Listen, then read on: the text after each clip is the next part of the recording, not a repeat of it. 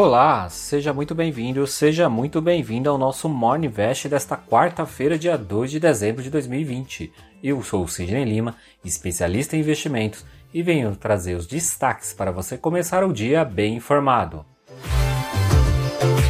O mês de dezembro já começa com força total e o Ibovespa pega carona com a euforia das bolsas pelo mundo. Com os números da China e as notícias positivas sobre as vacinas, onde também é provável que os Estados Unidos e a Europa liberem o uso emergencial, faz com que o índice ultrapasse os 111 mil pontos.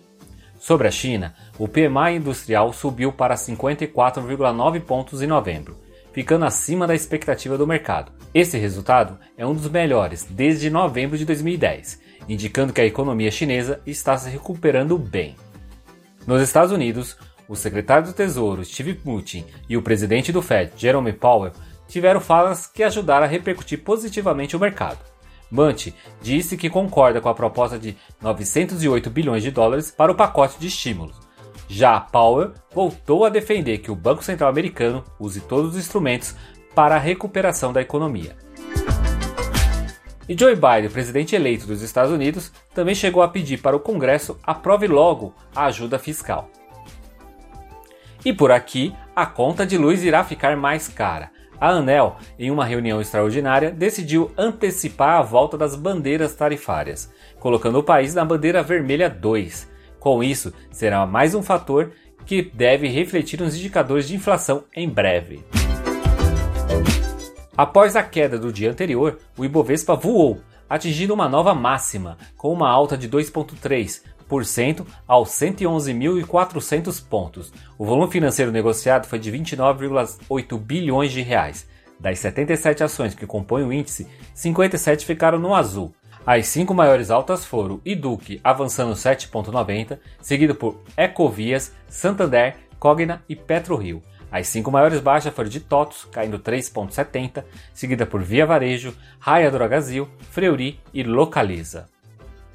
Indo para os indicadores, o DI para janeiro de 2022 caiu 20 pontos base a 3,11. DI para janeiro de 2023 teve uma queda de 26 pontos base a 4,76.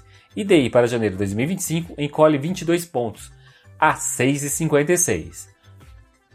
E no mercado dos fundos imobiliários IFIX, caiu 0,18 aos 2.803 pontos. A maior alta foi do fundo imobiliário Santander Renda de Aluguéis, subindo 3,4%. E a maior baixa foi do fundo imobiliário XP Properties, caindo 4,25%. E em Nova York também não foi nada muito diferente. Os três principais índices fecharam no positivo. Nasdaq avançou 1,28, a SP 500 cresceu 1,13 e a Dow Jones encerrou o dia numa alta de 0,63%.